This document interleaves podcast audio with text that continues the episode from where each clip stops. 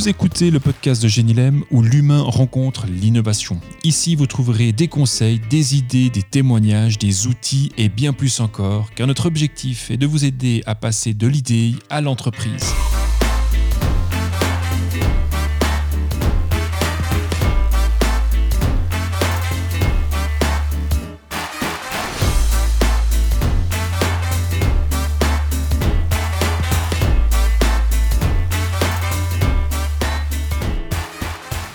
Un lab pour laboratoire, un département ou toute autre structure dédiée à l'innovation devrait favoriser l'émergence de nouvelles idées, avec comme objectif final, bien évidemment, pour l'entreprise de pérenniser avec l'innovation. Alors, si ces équipes émergent de plus en plus dans plus en plus d'entreprises, les objectifs derrière ces créations euh, d'espaces, d'institutions sont très différentes les unes des autres. Aujourd'hui, on aborde le pourquoi et le pourquoi. Euh, ces équipes existent et ça, on le fait avec toi, Mathieu Menet, responsable innovation au Transport Lausannois. Merci beaucoup d'avoir accepté l'invitation. Salut Serge, merci de m'inviter. Ça fait bah, très plaisir. Euh, est-ce que tu peux te présenter en quelques minutes? Alors, donc, euh, moi, depuis que je suis petit, j'ai une doctrine qui est celle de Saint-Exupéry. Donc, fais de ta vie un rêve et d'un rêve une réalité. Mon premier rêve, c'était d'être pilote de chasse. Et puis, c'est un rêve que j'ai pu réaliser à l'âge de 23 ans. Donc, à la base, donc, je suis français, donc j'ai fait 4 ans à peu près dans, l'armée de l'air euh, française. Puis ensuite, voulant avoir une vie de famille, donc ça c'était mon deuxième rêve, bah, a décidé entre être euh, six mois euh, de l'année à la maison et voir son gamin grandir par Skype, bah, j'ai préféré euh, venir en Suisse où était ma femme. Et c'est comme ça que je suis arrivé en Suisse fin 2011 en fait, où j'ai bah, retrouvé en tant qu'ingénieur qui est mon domaine, parce que j'ai un master en mécanique et microtechnique. Et puis suite à ça, l'entreprise où j'ai redémarré, donc, qui est l'entreprise Lemo, c'est là que j'ai commencé à faire mes premiers petits pas dans l'innovation. Finalement, j'ai vu que j'ai beaucoup plus de plaisir et puis surtout d'impact pour l'entreprise dans ce domaine-là. Donc finalement, je me suis spécialisé dans la mise en place de structures d'innovation. Puis là, ça fait à peu près 8 ans que je fais ça, et puis je m'éclate bien.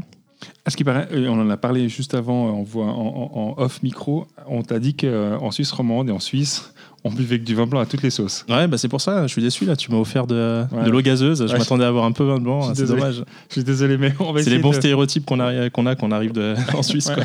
Non, mais on va essayer de les nourrir, ce serait dommage qu'on les perde. Euh, aujourd'hui, ton rôle euh, finalement en tant que responsable d'innovation au transport lausannois, c'est quoi?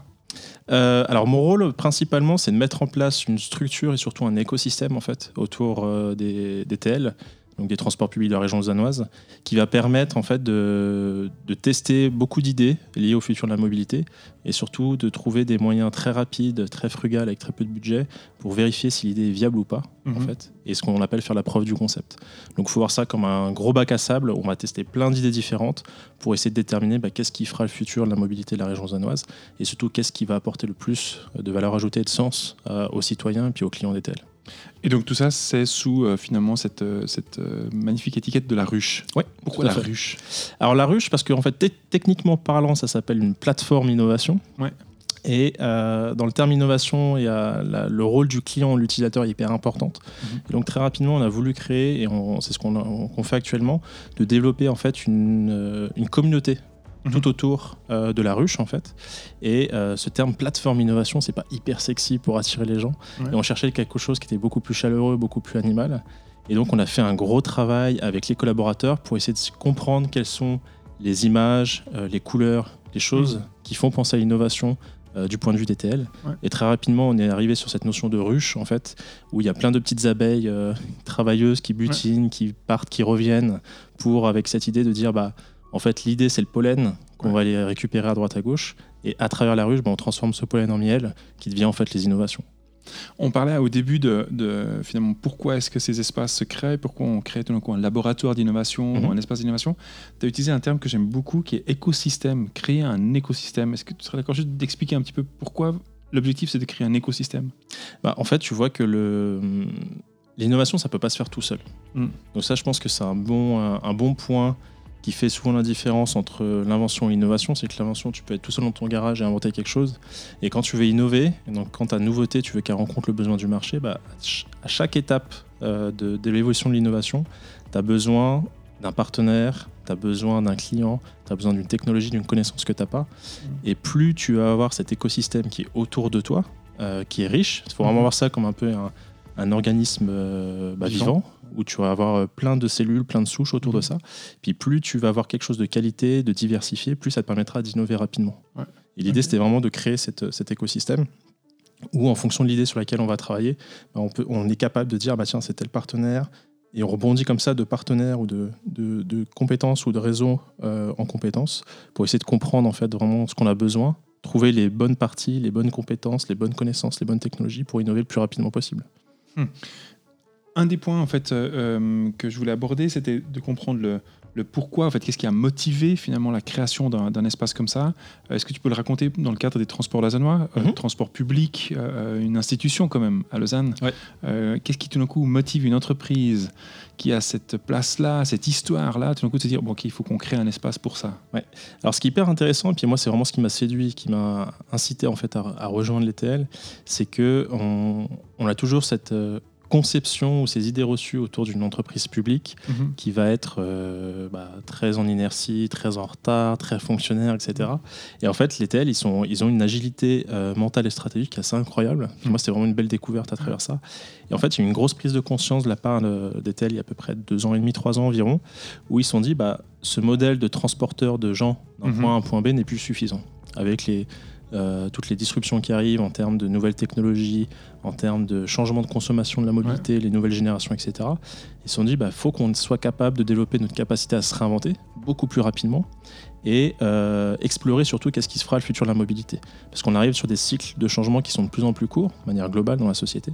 Et la différence, en fait, je pense, entre les entreprises qui survivront et celles qui seront mangées, c'est celles qui seront capables de s'adapter et d'accélérer comme ça leur cycle d'adaptation. Et eux, ils, ont, ils sont vraiment partis de ce constat-là. Et ils sont lancés dans une grosse démarche stratégique euh, à travers notamment une roadmap de transformation digitale, dont la ruche est une petite brique de cette grosse réflexion stratégique. Et la ruche a vraiment la volonté et puis la, mission bah, d'explorer comme ça le futur de la mobilité, vraiment en amont, et de trouver quelles sont les idées qui sont les plus pertinentes à mettre en place. Dis-moi si, je me trompe, mais j'ai un, pressentiment que beaucoup d'entreprises dans la région euh, euh, finalement viennent avec cet aspect d'abord du digital et se mhm. disent il faut qu'on innove d'un point de vue digital pour réaliser finalement que l'innovation, elle n'est pas que digitale et qu'elle est complètement, euh, euh, finalement, elle est transversale. Comment est-ce que vous l'avez vécu alors? Parce que tu dis, ben voilà, la, ruche, c'est une partie, c'est une des briques dans la transformation digitale. Mhm. Euh, comment tu te positionnes là-dedans ouais. Alors, ce qui est intéressant, c'est qu'en fait, il y avait vraiment ce. Je te rejoins là-dessus, hein, il y a vraiment ce biais en disant l'innovation doit être digitale. Mhm. en fait, bah, le digital, c'est un, aspect, un élément possible d'innovation, mais il n'y a pas que ça. Et souvent, faire du digital pour faire du digital, bah, ça, conduit à des choses qui sont complètement débiles et qui n'apportent pas de sens euh, côté client ou utilisateur. Euh, et, en fait, il y avait vraiment cette volonté de dire, bah, vous faites de l'innovation digitale, et très rapidement, quand on arrivait, on a mis en place la structure, euh, et ça fait partie aussi de la courbe d'apprentissage des, mhm. entreprises, hein, parce que innover, c'est pas quelque chose qui est naturel. Euh, même si tout le monde veut le faire, mais il n'y a pas tout le monde qui est capable de le faire. Il faut un gros changement, une grosse transformation. Et en fait, on est arrivé à, travers cette courbe d'apprentissage et cette expérience qu'on a maintenant depuis un an, à faire comprendre, bah, il n'y a pas que le digital mhm. qui est là, mais le digital est un outil qui peut nous permettre d'innover, mais il n'y a pas que ça en fait. Alors du coup, on, aborde le, pourquoi, qu'est-ce qui motive une entreprise. Je, te rejoins sur le point, beaucoup d'entreprises justement découvrent finalement qu'elles ont besoin de se pérenniser et donc euh, se disent il faut qu'on se réinvente mhm. pour pouvoir euh, en fait, sauvegarder ce qu'on a à sauvegarder. Maintenant, la question qui vient très souvent derrière, c'est bon, quand on sait ce qui nous motive, donc le pourquoi, euh, on jouait sur ce jeu de mots, le pourquoi, qu'est-ce qu'on veut atteindre, qu'est-ce que c'est en fait, euh, à la ruche? Alors en fait, le positionnement et les actions qu'on fait, qu'on met en place au niveau de la ruche, elles découlent vraiment de la vision en fait des, mhm. TL et comment ils veulent se positionner par rapport à ça. Mhm. Puis la vision des TL, c'est vraiment de placer les transports publics au cœur de la mobilité de la région lausannoise. Et c'est vraiment cette, euh, cette, cette vision qui est, qui est, vraiment placée, puis qui est hyper pertinente, surtout au jour d'aujourd'hui. Et là-dessus, on s'est rendu compte que la proposition de valeur historique euh, d'ETL, qui était de transporter les gens d'un point A à un point B, en fait, c'est cette prise de conscience qui a eu trois ans et demi, euh, elle est plus suffisante. Et ils se sont mhm. dit, bah, ce transport de personnes reste quand même la colonne vertébrale du transport public, mais il faut qu'on aille plus loin. Et donc, en fait, ils ont étendu la proposition de valeur en disant, on transporte les gens d'un point A à un point B, mais on les accompagne de A à Z. Puis là, ça ouvre vraiment le spectre en disant mais qu'est-ce qu'on peut développer comme nouveaux produits, nouveaux services, nouvelle expérience qui va permettre d'accompagner les clients et de créer vraiment l'expérience mobilité complète et pas juste un bus qui passe mm. à des arrêts fixes en fait. Et puis c'est vraiment cette réflexion-là qui a, été mise en place. Tu soulèves un point qui me paraît tellement essentiel et dont, on a déjà parlé avec, euh, lors des rencontres, les collab innovators, c'est cette notion, le lien entre l'objectif qui est dédié ou qui est donné finalement au centre d'innovation ou à mm. l'espace d'innovation et la stratégie de l'entreprise. Ouais. Euh, Est-ce que toi, tu as, vécu d'autres choses en dehors des TL où tu vois que finalement il y a une sorte de dissonance ou alors qu'il y a un, un super alignement? Bah, Tout va dépendre de la, en fait, de la stratégie. C'est-à-dire que si euh, tu veux, tu souhaites avoir des résultats très rapides, tu vas faire euh, ce qu'on appelle bah, laboratoire d'innovation, Mmh. un skankwork ou des choses comme ça, qui sont en dehors de l'entreprise, complètement détachés, culture différente, euh, localisation différente, budget différent. Et les gars, ils ont carte blanche et tu, tu recrutes des gens qui sont câblés uniquement innovation. Ouais. Ça te permet d'avoir beaucoup d'innovation hyper rapidement. Mais tu peux pas capitaliser euh, sur les ressources que tu as dans ton entreprise standard. Ouais. Parce qu'en fait, quand tu vas revenir avec un peu ces étrangers qui sont les idées d'innovation qui sont issues du lab et tu veux les réimplanter dans la structure standard, bah, c'est vu comme un corps étranger parce que ça n'a Ouais. jamais été fait partie de l'ADN de la structure standard de l'entreprise. Puis ça, c'est un peu le risque que tu peux avoir en fait. Et puis moi, ce que j'ai vu par expérience, c'est que c'est un peu un trade-off entre euh, je veux des résultats rapides ou je veux un impact euh, sur, sur la longueur en fait. Mhm. Et moi, je suis plutôt euh, fanat de, bah, de mettre en place des structures qui vont chercher l'impact sur la longueur, qui Ouais. va demander beaucoup plus de temps avant, d'avoir du retour sur investissement. Mais une fois que tu as réussi à, à mettre en place la petite graine et qu'elle arrive à pousser, bah là, après, c'est l'autoroute pour la suite. Oui. Et au moins, tu peux capitaliser sur les structures de l'entreprise. Les gens peuvent participer, voir ce que c'est, s'identifier euh, à l'innovation et ensuite la porter quand il faudra, surtout pour la lancer sur le marché. Donc, au fait, finalement, un des rôles d'un espace d'innovation, à tes yeux, c'est vraiment cette notion de transversalité. C'est-à-dire, c'est de permettre d'être un pont, finalement, avec d'autres structures dans l'entreprise. Alors, je dis pas que c'est la réponse ou la, la formule magique, Ouais. je dis juste que c'est un choix de positionnement en c'est fait. Ouais. C'est si tu veux quelque chose de très rapide, tu vas le faire à l'externe. Si tu veux quelque Ouais. chose qui est qui, s'y- qui s'inscrit dans une, euh, une vision à long terme et que tu veux que ça, ça, ça perdure, bah, tu vas le faire ça plutôt en mode transversal à l'interne. On a eu dans les, dans les autres podcasts euh, comme invité Joseph Mhm. euh, euh, de, de Pomoka et de Baralp ou Jean-Marie Buchy. On a beaucoup parlé de cette notion de la, la proximité de l'équipe d'innovation avec le reste de la structure. Oui. Et, euh, et c'est intéressant parce qu'un des points qui est ressorti, c'est vraiment cette notion de plus elle est proche de l'entreprise, plus on peut travailler sur de l'incrémental et sur les, des projets qui font des petits avancées, plus elle se distancie. Alors ça, c'était aussi un des points de vue de Joseph qui disait, mais moi, des fois, je préfère avoir, sur certains sujets, l'équipe qui se détache de l'entreprise et qui évite finalement aussi cette notion de, de l'immunité, en fait, ce système immunitaire de l'entreprise qui dit non, on ne veut pas des choses qui sortent pas de chez Ouais. nous. Euh, comment toi, tu le vis au quotidien, cette notion-là? En fait, c'est- c'est un choix très stratégique en disant est-ce que je veux changer ma culture d'entreprise et je veux la mettre dans une culture d'innovation? Ouais.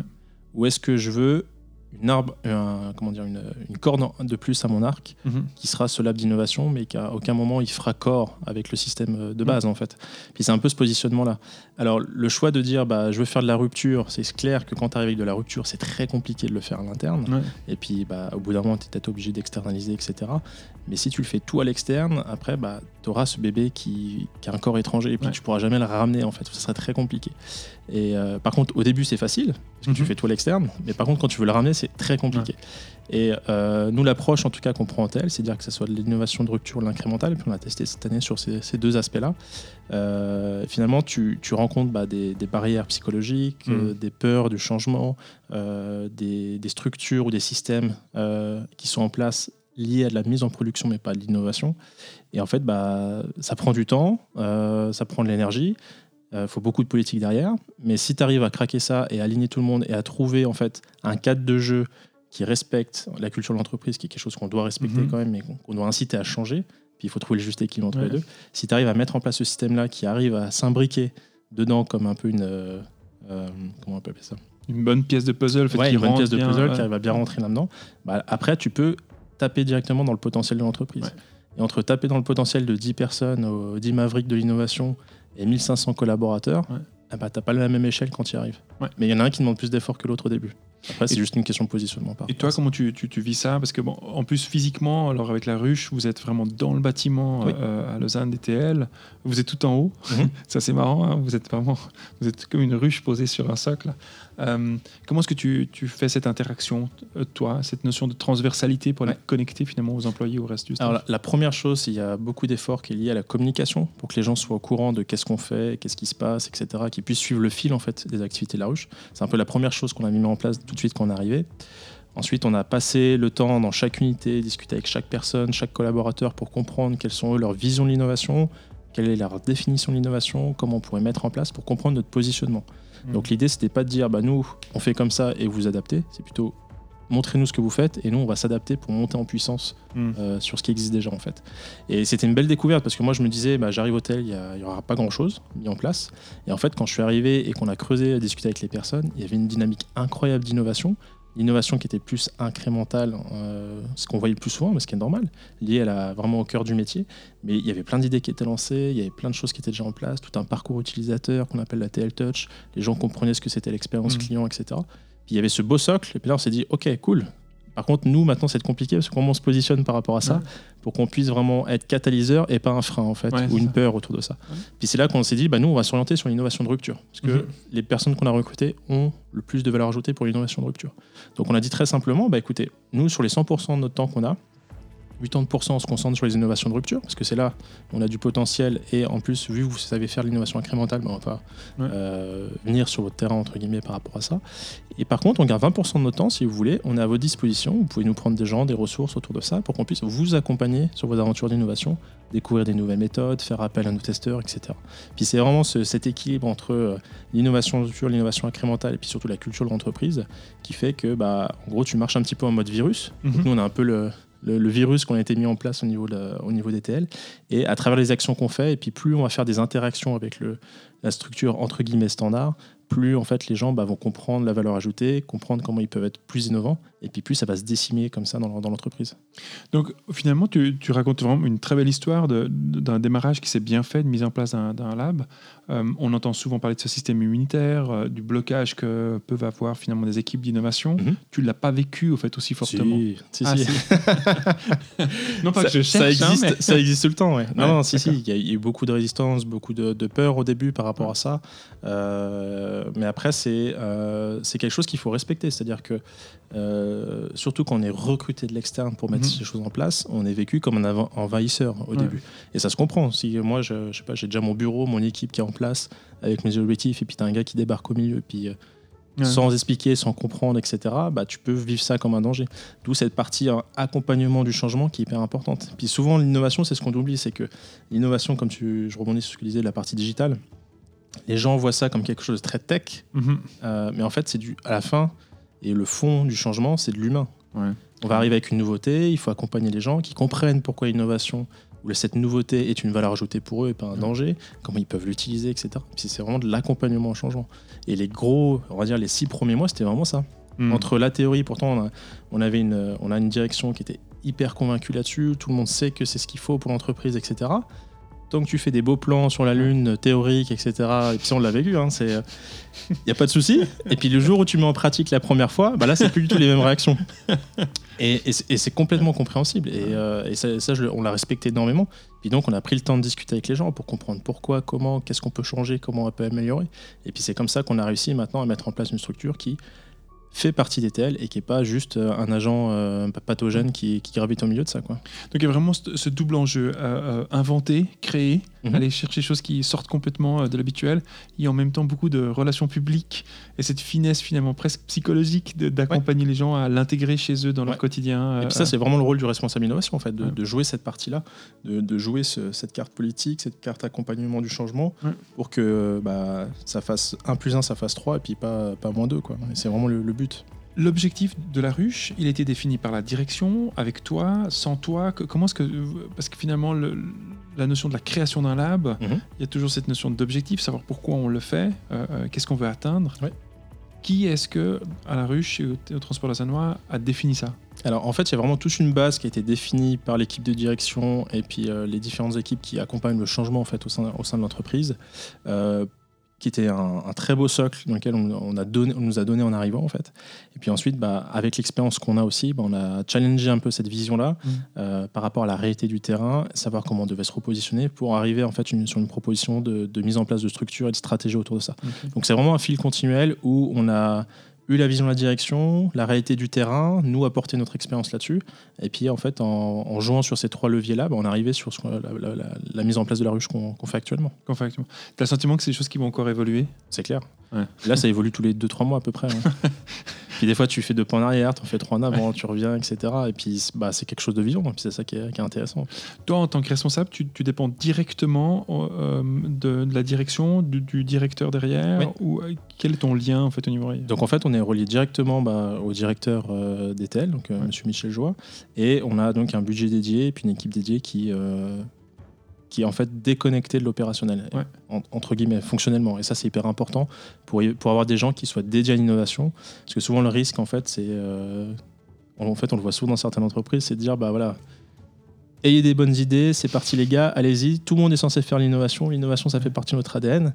Et puis, entre bah, tous les feux opérationnels que tu as, et puis réfléchir à qu'est-ce qui sera potentiellement le futur de ton entreprise dans 5 ans, bah, le choix des collaborateurs est tout de suite fait. Ils vont se focaliser sur l'opérationnel et ils prendront jamais le temps de l'innovation. Ouais. Donc, clair, c'est clair que l'innovation doit fait partie du job de tout le monde, mais on a quand même besoin des professe de professionnels de l'innovation qui vont booster cette innovation. Puis je pense que ça, c'est un peu ce que découvrent les entreprises. Mm. Euh, moi, je fais toujours pareil avec le marketing à peu près 10 ou 15 ans. Les gens ne comprenaient pas ce que c'était le marketing. Ils disaient, bah, bah, c'est de la vente, quoi. quoi ça sert? Pourquoi on a besoin de des gars comme vous? On ne voit pas la valeur ajoutée. Puis aujourd'hui, on verra jamais une entreprise qui se lance en département marketing. Puis je suis sûr, on refait un podcast dans 10 ans, bah, on sera même dans la même situation où l'innovation, bah voilà, mais c'est ça. Où l'innovation, bah, ça sera ouais. évident. Mais actuellement, ça l'est pas encore pour tout le monde. Donc, euh, dans, la, dans la phase d'une création d'un lab euh, ou d'un espace d'innovation, toi, tu, tu, recommanderais vraiment pour toutes les entreprises qui veulent le faire d'avoir une connexion directe euh, avec la, la, direction, finalement, un lien euh, Je reviens sur qu'est-ce que tu veux faire. Le, ouais. le pourquoi ou, que, que, tu disais tout à l'heure. En fait, c'est vraiment ça c'est de se dire est-ce que je veux des résultats rapides et puis je vais tout externaliser Je ne vais pas capitaliser sur les ressources de mon entreprise ouais. ou je veux capitaliser sur les ressources de mon entreprise? Si la réponse c'est la réponse B, dans ce cas-là, tu as intérêt de travailler avec le, les collaborateurs en amont pour pas qu'ils soient des freins à la sortie et qui seraient, qui seraient une résistance au changement complètement naturel en fait.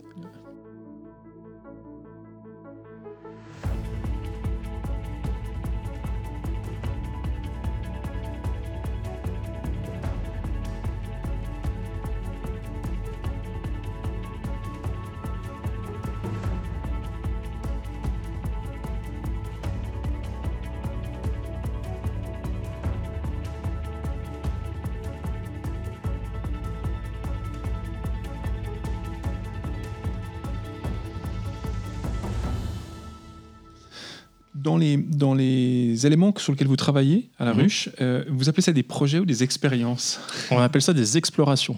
Ok, et puis tu arrives à expliquer un peu qu'est-ce qui est la motivation derrière? En fait, parce que c'est vraiment une aventure. Euh, souvent, les gens, ils, ont, ils voient ou ils ont une, euh, une mauvaise conception de l'innovation qui serait on vit l'innovation comme un GPS. Ouais. Donc, tu branches ton GPS, tu as une méthode, euh, Lean Startup, Design Thinking, etc. Et puis, la méthode va dire tournez à gauche, euh, 300 mètres à droite, tout droit, etc. Sauf que la réalité, c'est pas comme ça. Donc, l'innovation, c'est plus t'es, euh, je suis dans un labyrinthe avec une boussole. Et puis, la boussole, c'est ta méthode. Et puis, démerde-toi. Mhm. Et c'est un peu ça. Donc tu essaies de suivre ton cap, puis ton cap va changer, et puis tu sais pas euh, quelles sont les routes, quelles sont les choses que tu dois suivre.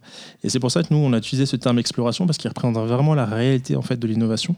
Et surtout quand tu euh, bah, te lances dans une aventure d'innovation, tu vas explorer, parce que tu sais que tu as un cap initial qui est euh, d'aller dans cette direction-là, mais deux à trois semaines après, voire trois mois, bah, ça sera complètement différent, parce qu'entre chemin, en, en chemin, bah, il y aura eu plein de choses qui, qui feront que ton cap aura peut-être changé en fait. Et comment vous, vous capitalisez sur l'acquisition du savoir dans ces explorations? Alors la première chose qu'on fait, c'est que, en fait, dans la méthode et dans la- l'approche qu'on a mise en place, c'est qu'on a une première phase qu'on appelle cadrage, où on va vraiment capitaliser, rassembler toutes les connaissances internes, toute l'intelligence collective qu'on a au sein de l'entreprise sur le sujet sur lequel on travaille. Donc l'idée, c'est vraiment de se dire, bah voilà, euh, par exemple, quelque chose qu'on a fait cette année, on va travailler sur la livraison de colis, et puis, bah, est-ce qu'il y a des gens qui ont déjà travaillé dessus, qui ont déjà réfléchi? Parce qu'en fait, il y a plein de choses qui se cachent comme ça, Mhm. euh, qui sont qui n'existent pas dans un système ou dans un fichier Excel. Et en prenant le temps de faire la tournée des popotes et de discuter avec toutes les personnes, bah, comme ça, tu capitalises là-dessus, tu vois les compétences qu'on a en interne et tu rassembles cette connaissance-là. Ouais. Donc ça, c'est le premier point, c'est capitaliser sur les- la connaissance qu'il y, a- qu'il y a sur ces sujets-là. Et ça permet de faire un état des lieux sur ce point-là. Ensuite, à chaque étape que l'on fait, à chaque test, à chaque chose que l'on apprend, tout ça, on le centralise en fait dans un système euh, qui, petit à petit, construit notre base de connaissances.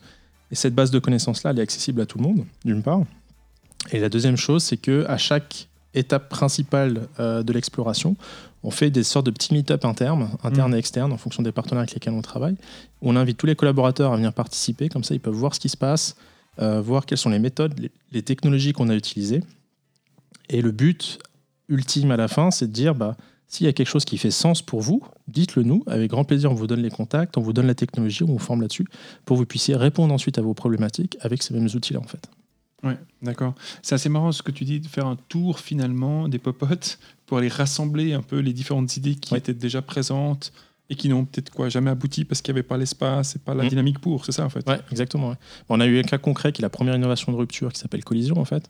C'était un projet qui est initié en 2016 entre le département marketing et les étudiants Ouais. donc le master d'innovation de la HESSO.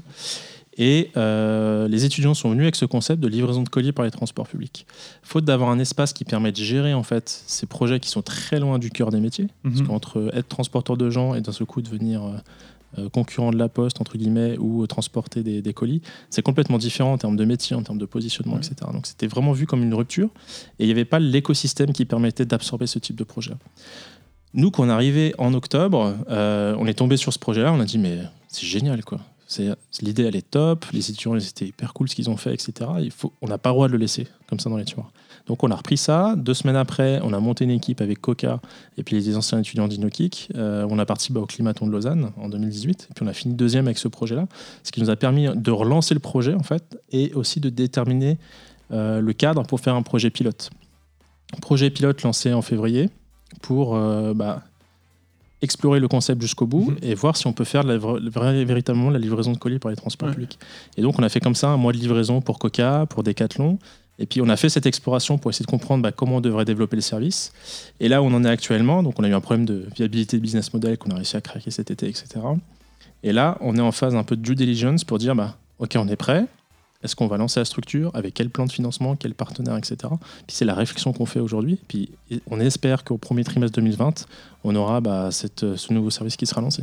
Donc vous avez vraiment passé par cette notion de désirabilité, de faisabilité, Mm. et puis maintenant vous êtes vraiment cette phase viabilité. Est-ce qu'on Ouais. peut fonctionner financièrement dedans Exactement. euh, Est-ce que d'habitude vous travaillez toujours sur les gros ou les petits projets? Parce que ça c'est aussi une grande question qui vient quand on crée un lab ou un espace d'innovation. C'est euh, certains disent qu'ils se focalisent que sur les petits projets, Oui. euh, ce qui est plus rapide, ce qui permet de mieux interagir avec les gens.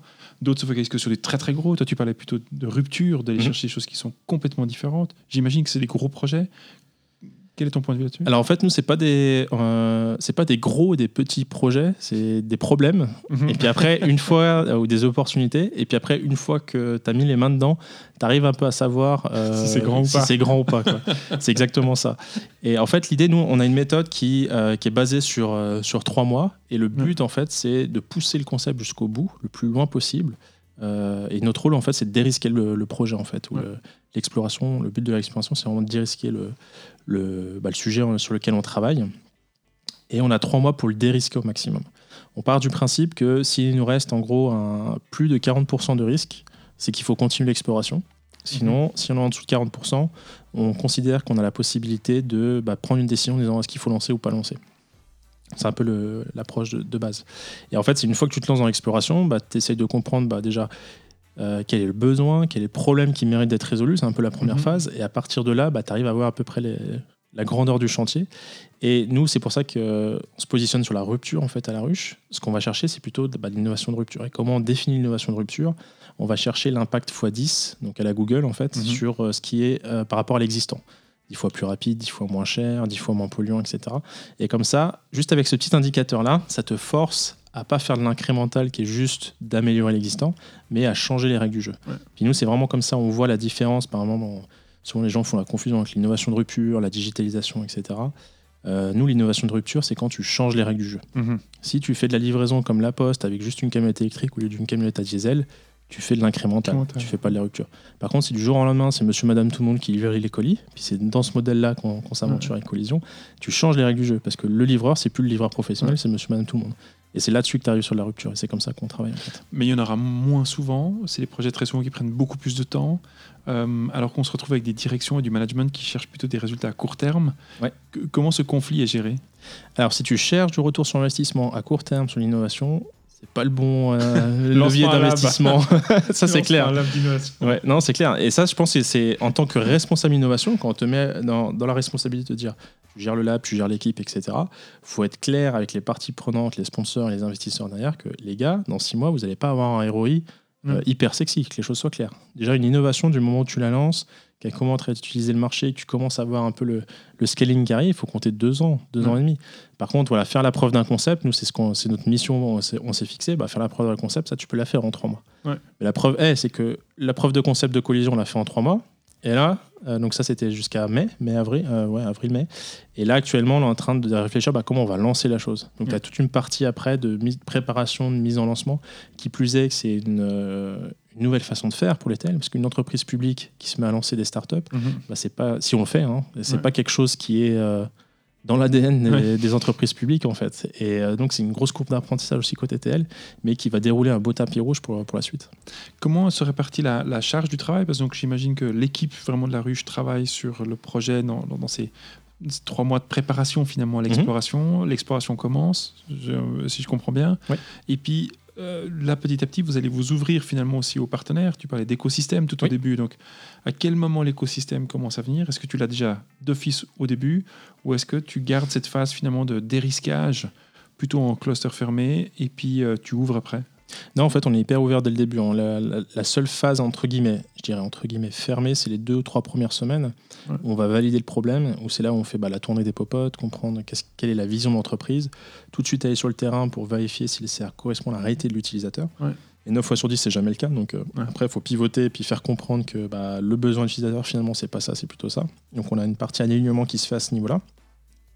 Et ça, ça se fait un petit peu, euh, oui, c'est un peu en, en vase clos entre guillemets parce qu'on fait intervenir personne. Donc c'est vraiment nous qui faisons le travail tout seul. Une fois qu'on a validé le problème qui mérite d'être résolu, c'est là qu'en fait on, on imagine quel serait le plan idéal pour répondre à ce problème-là. Donc on fait un peu notre parcours utilisateur autour Mhm. de ça. Et pour réussir ce parcours utilisateur, en fait, il y a plein d'hypothèses qui doivent être vraies. Ouais. Puis après, on va mesurer les hypothèses qui sont euh, les plus critiques. Donc, Ouais. euh, est-ce que si cette hypothèse, si elle foire, elle va faire complètement planter l'exploration Et est-ce qu'on est sûr, ou est-ce qu'on a les données pour prouver que cette hypothèse est vraie ou non? Et toutes celles qui vont faire planter, si elles sont fausses et que tu n'as rien comme connaissance là-dessus, bah, d'un seul coup, c'est critique. Et puis après, bah, tu vas définir des tests autour de ces hypothèses-là. Et c'est là qu'en fait, on fait intervenir l'écosystème et qu'on s'ouvre autour de ça, où en fonction de ce qu'on va tester, on va créer une équipe temporaire liée au test, composée bah, de deux personnes dédiées à l'innovation. Et on peut monter comme ça jusqu'à cinq personnes en faisant venir des collaborateurs, des consultants, des clients, etc. Puis on a cette équipe en fait qui va tourner en fonction du gré des tests et comme ça on est sûr d'avoir les compétences les plus pertinentes pour chaque hypothèse qu'on va tester. Et donc, ça veut dire qu'en fait, en gros, tu as vraiment cette liberté d'action pour aller à la rencontre d'autres Ouais. départements ou d'autres employés. Et puis, euh, finalement, est-ce que ça, c'est vraiment bien utilisé? Est-ce que c'est- Ouais, alors c'est hyper agréable quand tu es une entreprise publique. Moi, je vois venant du secteur privé, euh, c'était très compliqué parce qu'on arrivait à. Vu qu'il y a, il y a- il y a plein de notions, de- de- d'idées préconçues sur la propriété intellectuelle. Il ne faut pas dire l'idée, c'est les secrets commerciaux, etc. Euh, On en entend beaucoup aussi. Voilà, t'en entends beaucoup là-dessus, c'est clair. Et ce moi, ce que je vois par expérience, c'est que euh, la réelle valeur ajoutée d'une entreprise, c'est pas ses idées, mais c'est sa capacité à mettre en pratique ses idées. Et souvent, ça, les gens, en fait, oublient cette partie-là. Et c'est de dire que maintenant, il y a tellement une vitesse de changement que euh, l'idée en elle-même, tant qu'elle n'est pas mise en pratique, elle sert à rien. Ouais. C'est entre guillemets, c'est juste de la mastur- masturbation intellectuelle. Tu as ta belle idée qui est là, mais tant que tu l'as pas mis en pratique, elle n'a pas rencontré la réalité du terrain, bah, ça sert à rien. Et plus tu vas cacher ton idée, plus tu vas te freiner à cette mise en pratique-là. Donc la question, c'est est-ce que tu as plus de danger de partager tes idées et donc d'accélérer comme ça potentiellement ta mise en pratique, quitte à prendre un risque que tu te fasses copier, mais si tu fais bien ton taf, normalement tu es plus rapide que l'autre sur le marché, Mhm. ou tu gardes ça et après tu freines ta mise en pratique. C'est un peu, la- la- un peu le, le paradoxe ou le- la balance qu'il faut faire. Puis moi je suis plus fanat d'être ouvert au maximum pour être sûr de mettre en pratique le plus rapidement possible. Alors, ça, c'est un aspect euh, d'être copié, mais un autre aspect, c'est la notion de tout d'un coup le, le risque de perdre du temps parce que ben, finalement, d'aller discuter avec des gens, être interdépartement, euh, finalement être complètement transversal, ça Ouais. bouffe du temps chez tout le monde, tu trouves pas les bons agendas, euh, fixer un rendez-vous. Comment, du coup, tu l'organises? Il y a combien d'employés au TL On est 1500, on a passé les 1500 là. 1500 employés. Donc, Mhm. si tu dois commencer à t'amuser à faire de la transversalité, le, risque de, de, de t'encoubler sur les problèmes d'agenda est énorme. Alors, le risque est énorme, mais après, la question, c'est est-ce que tu cherches la rapidité locale ou la rapidité globale?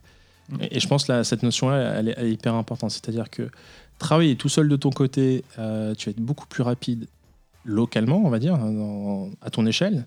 Mais si tu prends toute la vie du projet, à un moment donné, quand tu vas t'exposer en disant Ok, ça, c'est mon idée que j'ai peaufinée pendant un an et demi, elle est parfaite, elle est hyper léchée, et puis la première fois que tu rencontres ton client, tu prends une grosse baffe parce que ce qui se passe, c'est que 9 fois sur 10, c'est ja- la pro- n'importe quelle idée, business plan ne, tient jamais face au client 9 fois sur 10. Et ça, c'est c'est vu en, en pratique. Et, euh, et puis finalement, tu as perdu un an et demi. Ouais. Alors, je préfère perdre un mois à, prendre, à faire la tournée des popotes pour essayer de comprendre qu'est-ce qui se passe, etc. Et à la fin d'un mois, de dire merde, ça ne match, ça match pas du tout, Ouais. ou c'est pas du tout correspond au client, mais j'ai perdu un mois. J'ai pas perdu un an et demi à faire des plans sur la comète. Ouais. Puis je pense que c'est un peu cette distinction-là qu'il faut avoir. C'est Steve Blank qui dit hein, euh, les business plans ne, ne résistent jamais à la première sortie Oui, du bâtiment. exactement, ouais. Tout à fait, ouais. Si tu devais maintenant un peu, on a parlé de cette notion de trois mois, de dérisquer finalement un- une idée, euh, cette phase d'exploration. Si si tu devais un peu découper les, les processus un peu plus simplement, quelles sont les étapes qui se passent dans un, dans, dans un espace d'innovation comme la ruche entre le moment où l'idée arrive, l'idée arrive d'où et de qui d'ailleurs? Alors en fait, on, a, on détermine euh, des sujets qui sont des, des tendances à explorer en fait. Ça peut être la blockchain si on parle de technologie, ça peut être euh, une mobilité qui est plus green, ça Mhm. peut être euh, euh, l'e- l'expérience touristique, etc. Donc on, on définit des thèmes, des tendances d'exploration majeures en termes d'innovation. Et ensuite, on va, de manière très systémique, on va prendre chaque, euh, chaque thématique et sur chaque thématique, on va faire un gros brainstorming pendant un mois en faisant bah, des petits, euh, des petits déj de l'innovation euh, comme tu as, déjà Mhm. participé, etc. Avec des internes, des externes, des speakers pour essayer de sortir un maximum d'idées. Sur toutes les idées qui sont sorties pendant un mois, on va essayer de réfléchir c'est quelle est la, celle qui peut avoir le plus d'impact pour la société, pour nos clients, Mhm. pour la région lausannoise. La x10 Le x10 aussi, Ouais. ouais. Et ça, on le garde aussi en, en fil rouge, ce x10. Et une fois qu'on a trouvé l'idée qui est la plus pertinente, mais là, c'est vraiment du jugement personnel, en fait, euh, à travers l'équipe, on prend cette idée-là et on se dit, bah, on se ferme pendant trois mois uniquement sur cette idée-là. Donc, venez pas avec d'autres idées. Mhm. Le- le- la ruche est fermée. Et pendant un mois, on travaille que sur cette idée-là. Par contre, à la fin des trois mois, on va vous dire s'il faut le lancer, oui ou non. Est-ce que ça fait sens pour les clients, oui ou non? Est-ce que c'est faisable? Est-ce que c'est viable? Est-ce que c'est attractif? Et, euh, et on apporte cette réponse-là à la fin des trois mois. Et si c'est oui, ben on donne un sorte de package de mise en production en fait, de l'innovation. Donc, il y a ouais. un moment, pardon, il y a vraiment des moments où vous donc, où vous, vous vous fermez complètement. Oui, c'est clair. ouais. Vous vous dites, ok, bon, maintenant stop les gars, euh, euh, quoi, le reste des employés, le reste de l'entreprise ne peut pas venir déranger parce que vous êtes en mode, euh, euh, voilà, vous, vous hibernez, quoi, Ouais. entre guillemets. Quoi. Ouais, Sans dormir, évidemment. Ouais, ouais. mais- On garde toujours ce fil rouge, donc euh, 80-20, hein, c'est-à-dire 80% de notre temps sur la rupture et 20% sur euh, l'accompagnement de nos collaborateurs. Donc les collaborateurs viennent quand même de temps en temps pour dire ah, bah, tiens, j'aimerais bien un conseil pour un atelier, est-ce que tu peux féliciter un workshop? Puis nous, en fait, on a notre quota d'heures et puis on vérifie si euh, ça, ça fit. Mais dans tous les cas, s'il y a un choix à faire, ce sera priorité sur l'exploration qu'on a en cours.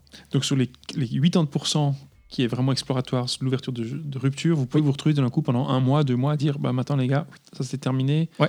euh, c'est fermé, on, on- on est hermétique à l'extérieur. Exactement. ouais. Extraordinaire. Et puis une fois que donc vous avez passé ces- cette phase euh, hermétique, c'est quoi, trois mois à peu près comme ça? C'est vraiment une phase hermétique par rapport au sujet. Hein. Au sujet, ouais, Parce ouais, qu'après, les gens peuvent Ouais. venir, les- on collabore, etc. Donc, on est ouvert, on n'est pas isolé dans notre coin. Ça, c'est important de le préciser. Mais on a vraiment, on dit, bah, on se concentre sur cette idée-là et on fait que ça. Parce qu'en fait, tu as vraiment une dérive, et ça, je le vois dans beaucoup d'entreprises, où les gens font 4, 5, 6, 7, voire une dizaine de projets en même temps. Puis au final, bah, par semaine, ils passent 2 heures, 3 heures. Et puis après, ils s'étonnent qu'au bout d'un an, ils n'ont pas de résultat. Puis nous, ce qu'on a pris le parti, c'est de dire, bah, on se concentre que sur une seule chose pendant 3 mois. On fait que ça. À la fin des 3 mois, vous avez une réponse. Ouais. ça, on vous le garantit. Que ce soit oui ou non, mais vous avez une réponse.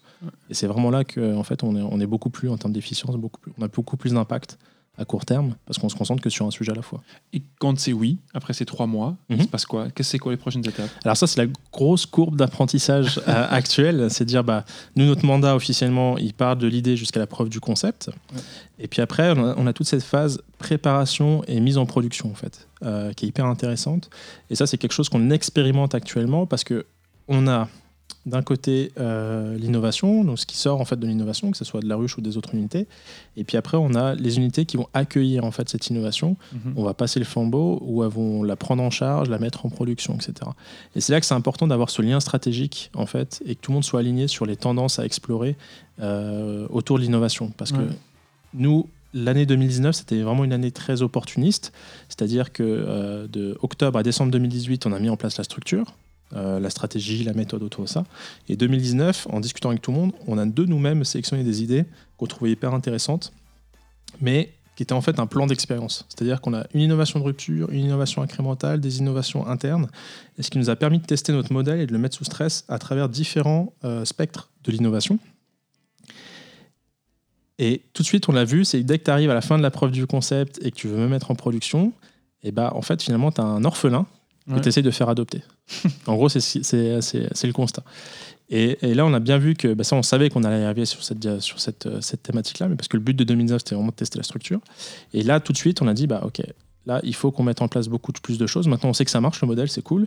Maintenant, ce qu'il faut, c'est garantir la fluidité, la mise en production, Mhm. parce que nous, on a l'intime conviction, et puis moi, c'est vraiment mon positionnement là-dessus, c'est on fait pas l'innovation pour faire l'innovation, on fait l'innovation pour qu'elle soit acceptée par le marché, utilisée et qu'elle ait un impact. Si elle n'a pas d'impact dans, dans l'innovation, elle n'a pas, elle a- elle a pas fonctionné en fait. Ouais.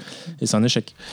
Et euh, le, donc le but, c'est vraiment d'assurer cette transition-là. Et puis donc actuellement, on travaille sur définir quelles sont les grandes tendances, la roadmap de l'innovation autour de ça, et que si on décide de- d'attaquer une tendance, bah, qu'on ait une unité opérationnelle qui soit avec nous dès le début et qui soit prêt à prendre en charge Ouais. ensuite le produit, le service, euh, quel que soit l'objet qui sort de ça, pour qu'il puisse l'utiliser et l'intégrer dans, dans son quotidien en fait. Donc c'est vraiment cet aspect de dire on, on se lance pas seul euh, en huis clos sur une idée, mais on va déjà en collaboration avec le reste de l'entreprise ou un département d'entreprise se poser la question et si ça marche, qui va reprendre Exactement. Et puis même en termes d'idées, en fait, c'est hyper intéressant en termes de culture.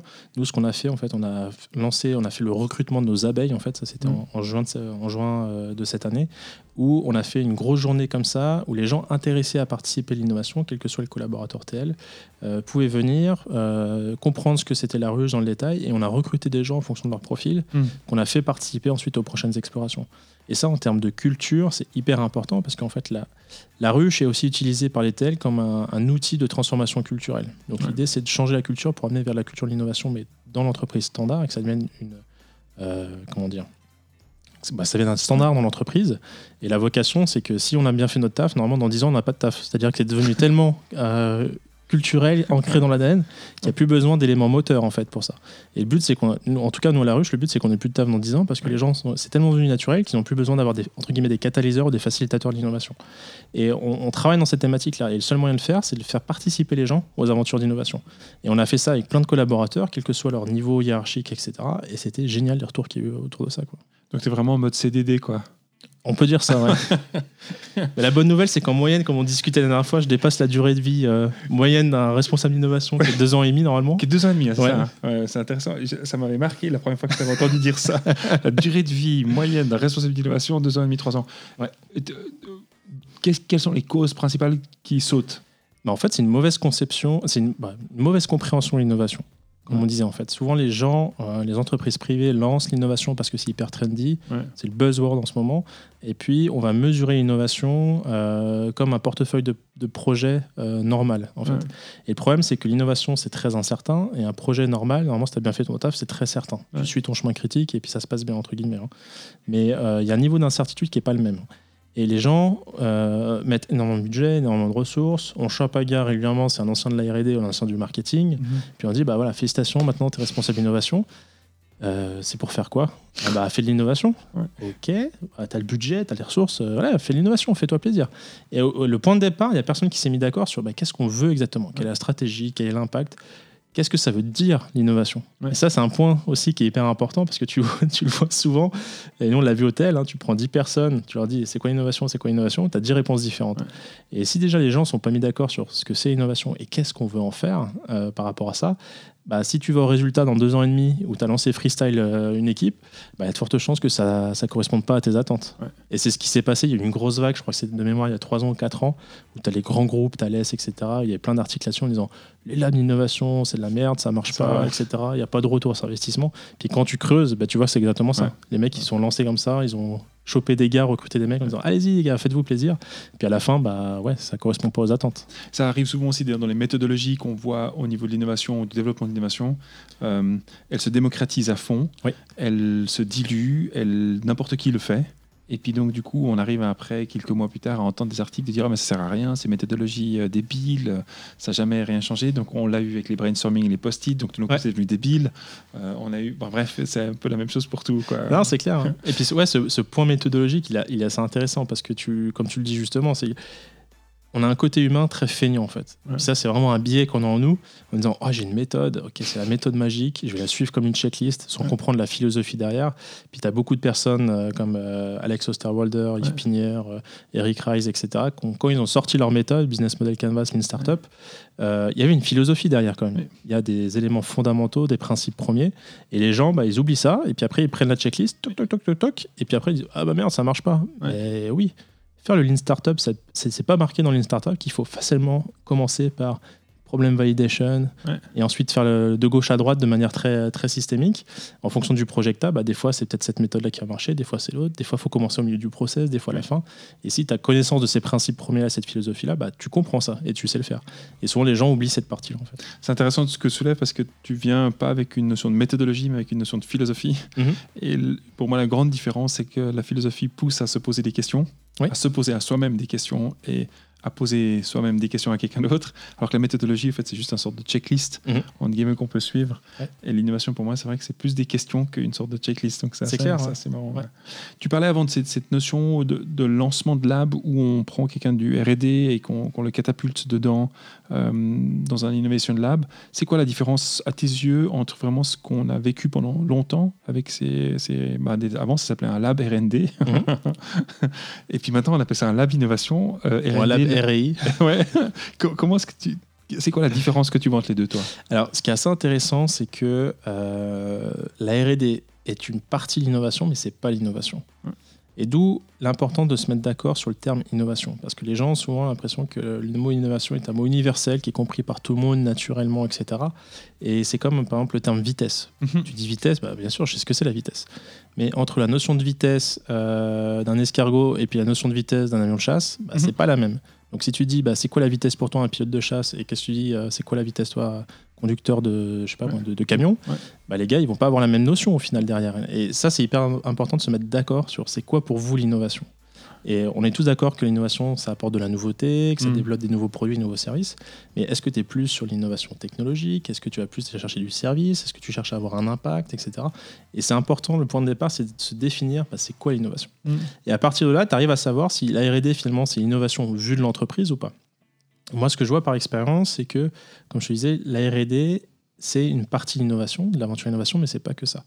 L'innovation, c'est une nouveauté qui va rencontrer un besoin du marché. Mhm. Et la R&D va te dérisquer l'aspect technologique. Est-ce que c'est faisable? Il va répondre à cette question-là, la R&D. Ouais. Je donne un cahier des charges, je pose une question. Est-ce que c'est faisable? Est-ce que techniquement on peut le faire? Et ça, c'est une des réponses des trois que tu as besoin en innovation. Ouais. Parce que est-ce que c'est attractif? Est-ce que c'est viable? Bah Ça, ça l'aborde pas l'innovation. En fait. Ok. Et dans les, dans les différents noms qu'on donne à ces labs, parce qu'on on a vu quoi? On a, on a vu des studios innovation, on a vu des, des départements d'innovation, on a vu des équipes innovation. Certains s'appellent des labs pour laboratoire, d'autres. euh, br- bref, il y a une variété de noms. Est-ce que toi, tu Ouais. vois des grandes différences euh, euh, là-dedans ou pas? Alors, si tu prends par exemple le, le- le Startup Studio, il faut vraiment voir ça comme une, une fabrique à startup. Ouais.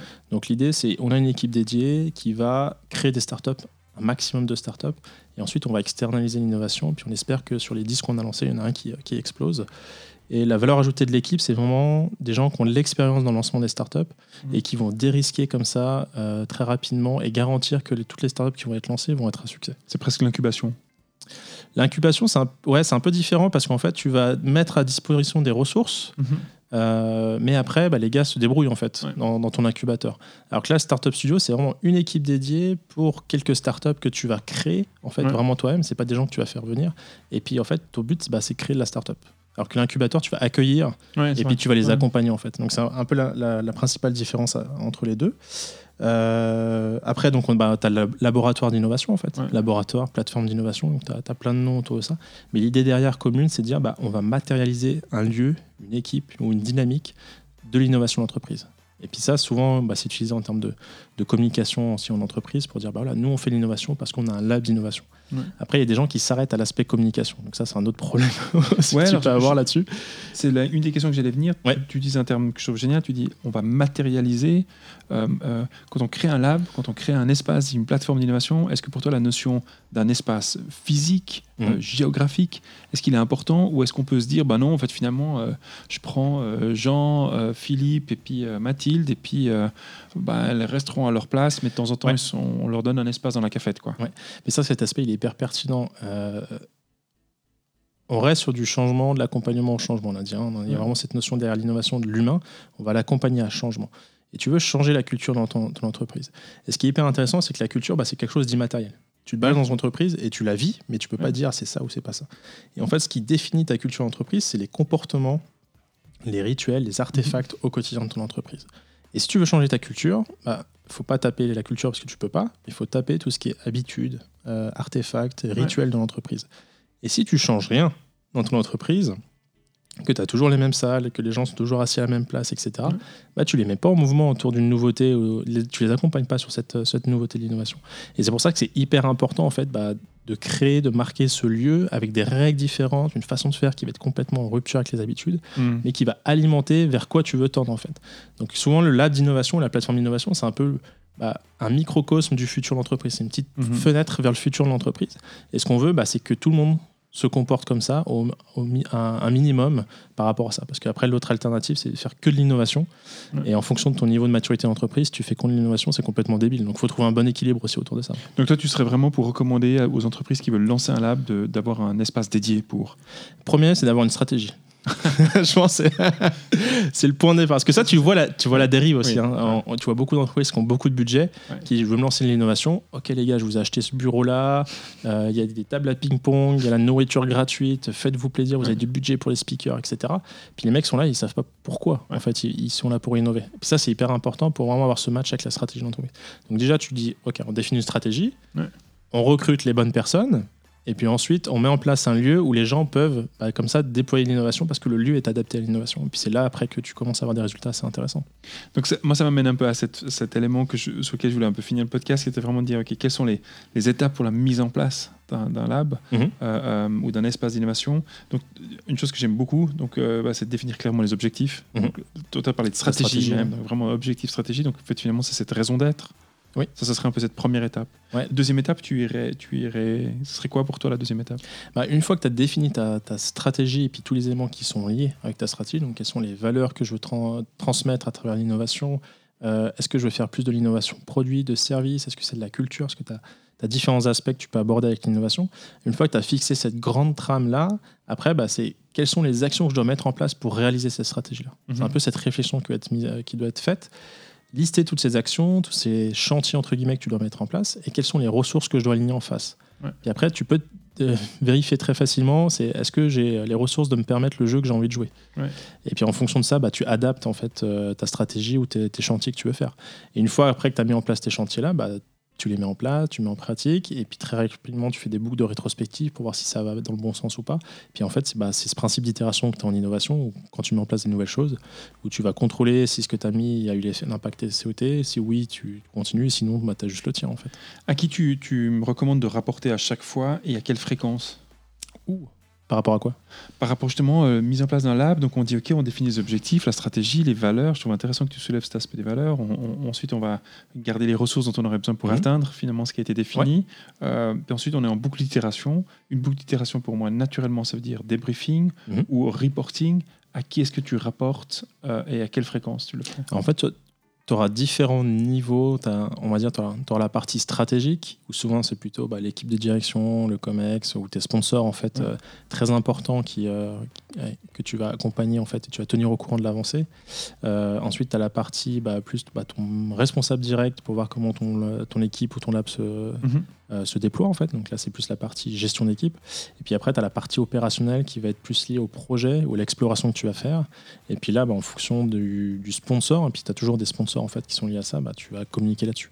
De manière globale, ce qui est important, c'est la communication. Et plus tu communiques euh, intelligemment aux gens ce qui se passe, en leur donnant envie, ça c'est hyper important, bah, plus après, en tout cas dans une approche de dire bah, je vais changer la culture, plus les gens voient ce qui se passe, voient le mouvement, puis plus ils vont venir naturellement vers toi en fait. ça c'est quelque chose qui est hyper important.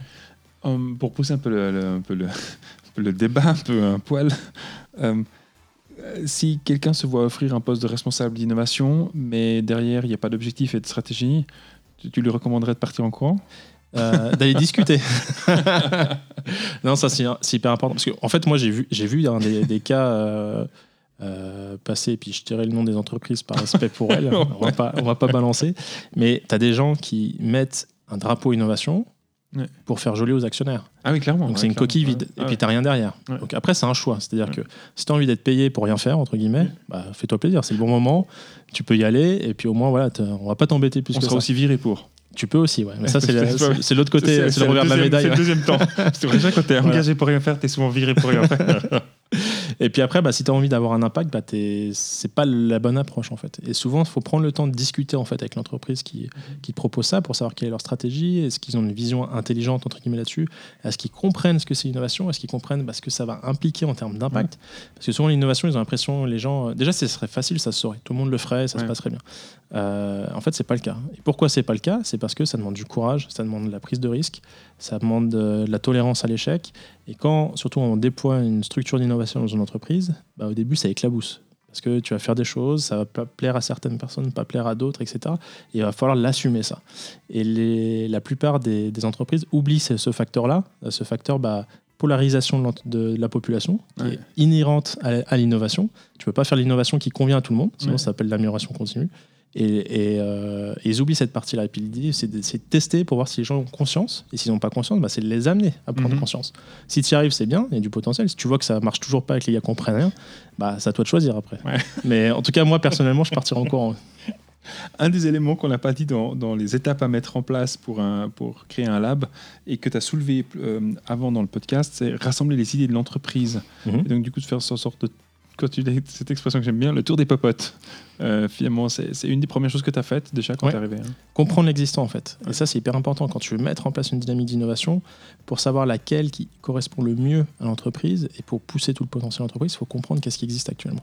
Puis donc, on a pris du temps avec chaque unité, chaque directeur, chaque équipe pour discuter avec eux, voir que- euh, quelle était leur vision de l'innovation, quels sont les sujets qu'ils avaient déjà abordés, les idées, etc. Et ça te permet déjà de soulever les premiers freins ou Mhm. les premiers euh, chantiers que tu dois mettre en place pour faciliter l'innovation en fait. Et hum, en- tu parlais souvent aussi de, deux, trois fois de la sélection de la thématique et de sentir les tendances à venir. Mhm. Est-ce que toi, tu recommanderais certains éléments où vous allez chercher les tendances ou est-ce que tu vas chercher les tendances qui vont venir? Comment tu t'inspires de ça? Alors là, on a, hum, on l'a fait de manière très opportuniste en fait, hein, en faisant de la veille technologique euh, vraiment, euh, et puis de la veille de marché très, très entre guillemets basique.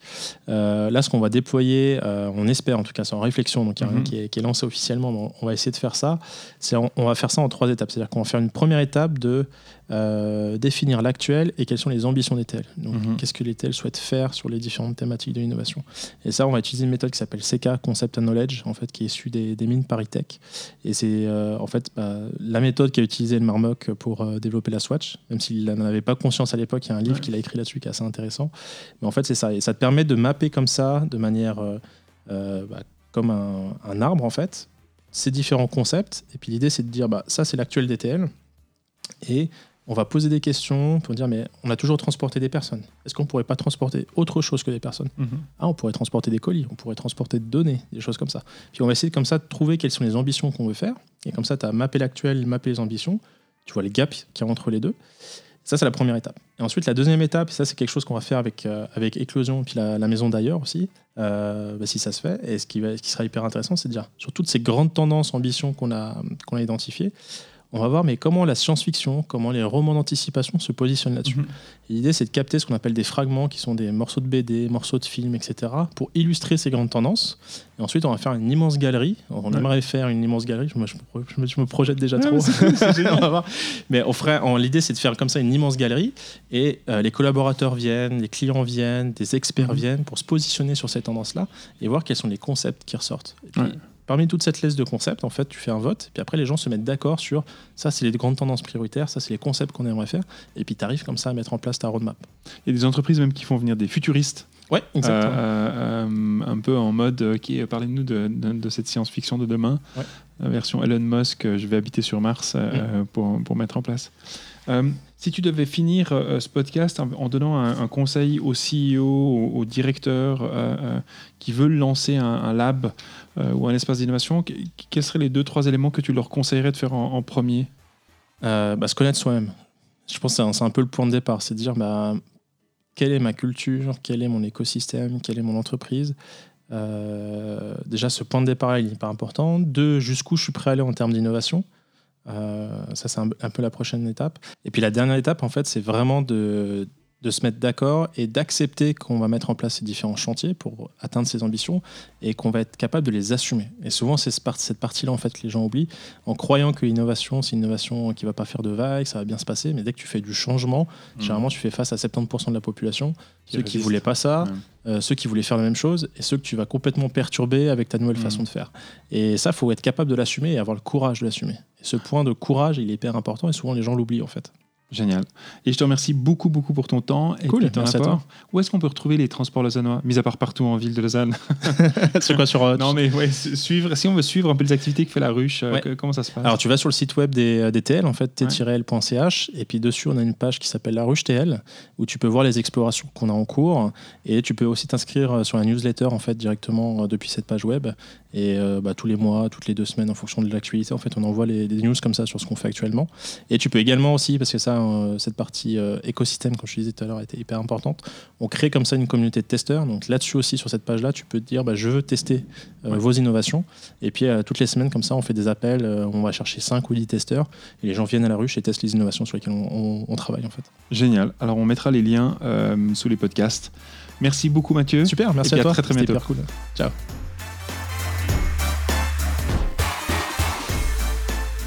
Un énorme merci Mathieu pour ton temps et le partage d'expérience que tu as pu faire. J'espère que cela apportera aux futurs responsables d'innovation, mais aussi aux dirigeants des entreprises romandes, des pistes de réflexion au lancement de leur lab.